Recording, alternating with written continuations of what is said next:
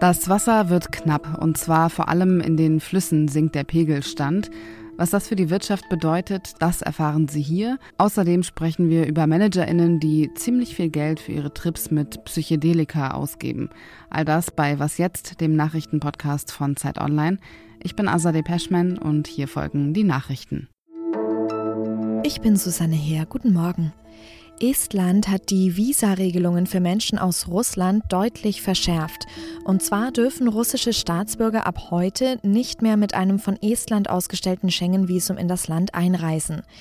Wegen Russlands Angriffskrieg in der Ukraine hatte Estland bereits zum Großteil keine Visa- und Aufenthaltsgenehmigungen mehr vergeben, aber russische Staatsbürger konnten nach wie vor per Bus oder Auto über die estnische Grenze in den Schengen-Raum einreisen.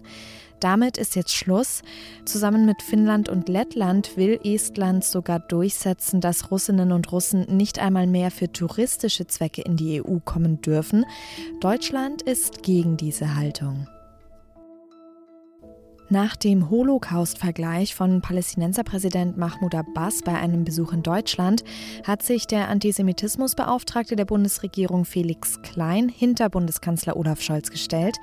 Scholz war kritisiert worden, weil er sich erst nach der Pressekonferenz, in der die Holocaust-Äußerungen von Abbas gemacht worden waren, entsprechend von diesen distanziert hatte.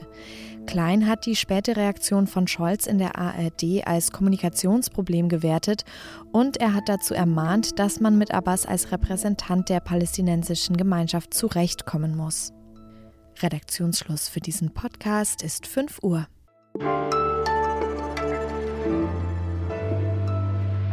Der Rhein erreicht in diesen Tagen Rekordhöhe, beziehungsweise Rekordtiefe müsste man eigentlich sagen. Gestern lag der Niederrhein bei Emmerich nach Angaben der Wasserstraßen- und Schifffahrtsverwaltung des Bundes bei minus zwei Zentimetern. Damit ist der Rhein nicht allein. Auch die Donau, Weser und die Spree führen zu wenig Wasser und das wirkt sich natürlich auch auf die Binnenschifffahrt aus. Welche Auswirkungen auf uns zukommen, das weiß Zeitautorin Caroline Rückel. Wenn man Klimaaktivistinnen und Wissenschaftlerinnen fragen würde, dann würden sie wahrscheinlich antworten, dass die niedrigen Pegelstände in diesem Jahr keine Überraschung sind. Hat sich die Industrie ausreichend darauf vorbereitet? Also wenn man sich die aktuelle Lage anschaut, dann könnte man sagen, nein, weil die Industrie jetzt gerade richtig zu jammern anfängt. Es ist so, dass es Niedrigwasser schon immer wieder mal gab. Also 2018 zum Beispiel war das ganz extrem. Also man kennt das schon, wie das aussehen kann.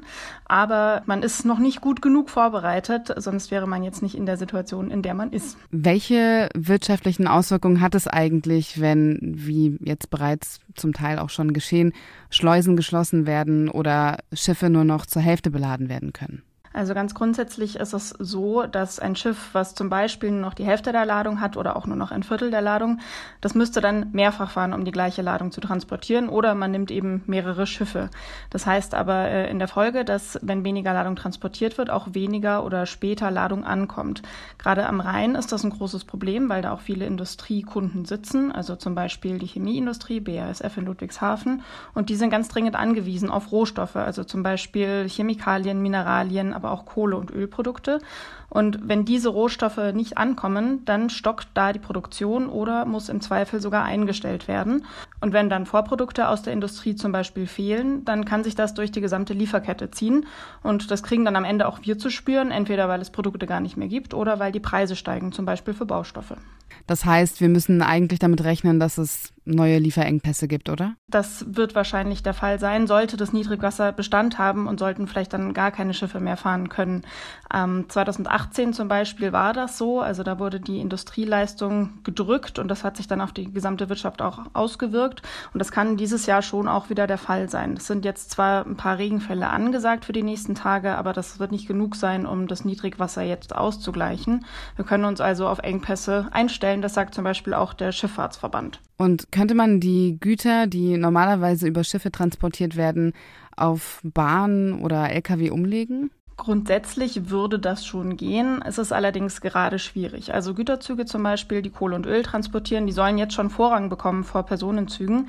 Aber so ganz einfach ist es nicht. In Güterbahnen zum Beispiel fehlen die Waggons, auch das Personal.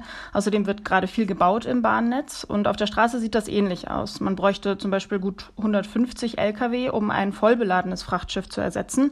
Und dafür fehlen aktuell einfach die FahrerInnen. Gibt es irgendwelche Lösungen oder alternative Lösungen, wie man damit umgeht? Also jetzt von der Schifffahrtsbranche aus zum Beispiel? Es gibt durchaus schon Bestrebungen sozusagen, da selber dran zu arbeiten. Also zum Beispiel, indem man äh, leichtere Schiffe baut, die dann weniger Tiefgang haben und dementsprechend auch seichtere Stellen durchfahren können oder Stellen, wo das Wasser dann ein bisschen niedriger ist. Da steht man aber noch relativ am Anfang. Es gibt es auf der Donau zum Beispiel schon ab und an, wo die Pegel immer mal wieder niedriger sind. Aber auf dem Rhein ist das noch eher selten. Es gibt da einen Pilotversuch zum Beispiel von BASF, aber das ist noch nicht die Regel. Das ist eine Sache, die gemacht werden kann. Und gerade am Rhein, ähm, an der Niedrigstelle bei Kaup, wo es jetzt gerade zu Problemen kommt, da ist seit 2018 eigentlich schon eine Vertiefung der Fahrrinne geplant, aber das verzögert sich und wird vermutlich erst in ungefähr zehn Jahren fertig sein. Vielen Dank dir für das Gespräch, Caroline. Gerne.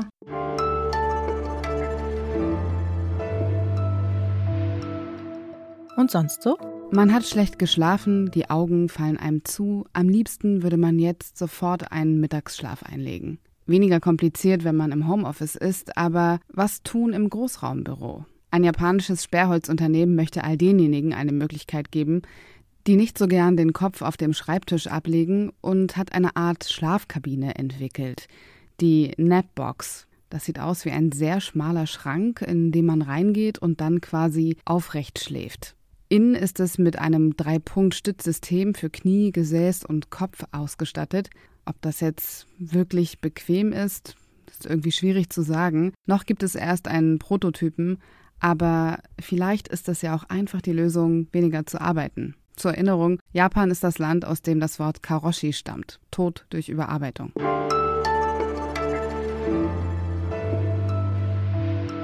Wenn man eine Führungskraft ist, einem die Anteilseigner in dem Nacken sitzen oder man für ein börsennotiertes Unternehmen arbeitet, dann ist nicht nur die Verantwortung groß, die man trägt, sondern in der Regel auch der Druck. Nicht selten versuchen TopmanagerInnen, diesen Druck irgendwie zu kompensieren.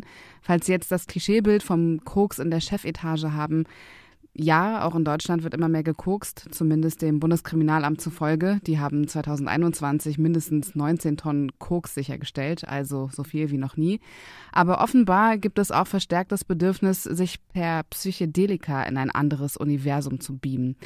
Einige Unternehmen haben aus diesem Bedürfnis ein Geschäftsmodell gemacht und Zeitredakteur Thomas Fischermann hat eines dieser Unternehmen besucht. Hallo Thomas. Ja, hallo. Was genau bieten diese Firmen an? Du hattest das ja schon richtig gesagt, dass äh, das mit dem Kokain in Chefetagen und mit äh, anderen Drogen an sich relativ wenig zu tun hat. Das sind äh, diese Psychedelika, haben wohl die Fähigkeit, Leute in ihr Unterbewusstsein abtauchen zu lassen und dort neue Verbindungen zu machen. Und manche äh, werden kreativer dadurch, andere haben große Persönlichkeitskrisen dadurch bekommen. Es passiert alles Mögliche. Und offenbar ist die Neugier groß, das zu machen. Offenbar ist der Druck auch groß genug, das zu machen.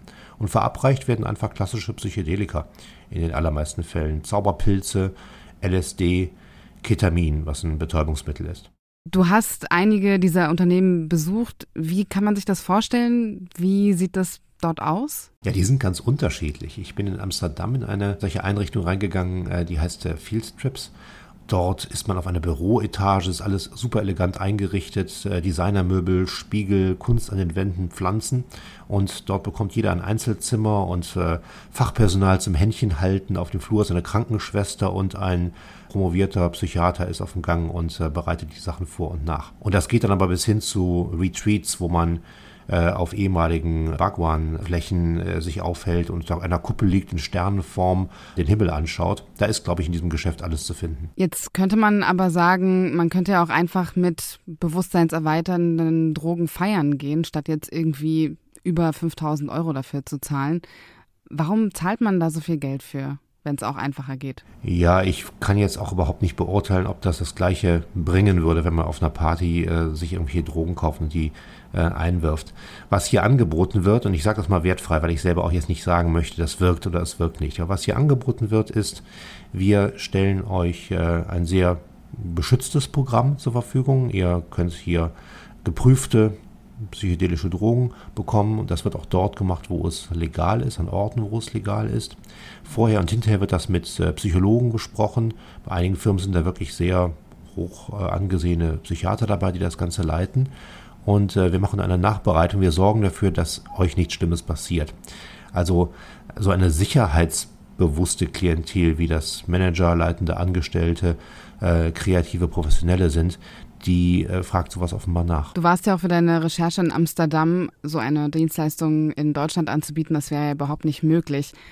Wie ist da die rechtliche Lage in Holland? Ja, die ist auch ein bisschen grau, die rechtliche Lage dort. Aber im Augenblick wird es so gehandhabt, dass Zauberpilze, die klassischen psilocybinhaltigen Pilze, dort auch nicht angeboten werden dürfen, aber bestimmte Trüffeln, äh, in denen der gleiche Stoff enthalten ist.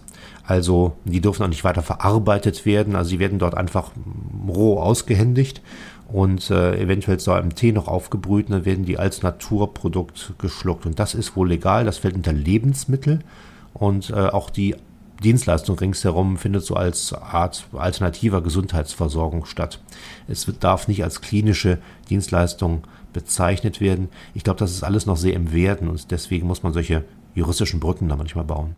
Und den ganzen Text von Thomas Fischermann finden Sie in der aktuellen Ausgabe der Zeit. Vielen Dank dir. Gerne. Und damit endet diese Was jetzt Folge. Was jetzt Zeit.de ist die bekannte Adresse für Fragen, Anmerkungen oder Kritik. Ich bin Azadeh Peschman. Mich hören Sie heute wieder im Update um 17 Uhr. Bis dahin, kommen Sie gut durch den Tag. Ich bin gerade in Rio. Ich bin gerade zurückgekehrt von der Wahlkampferöffnung Jair Bolsonaros.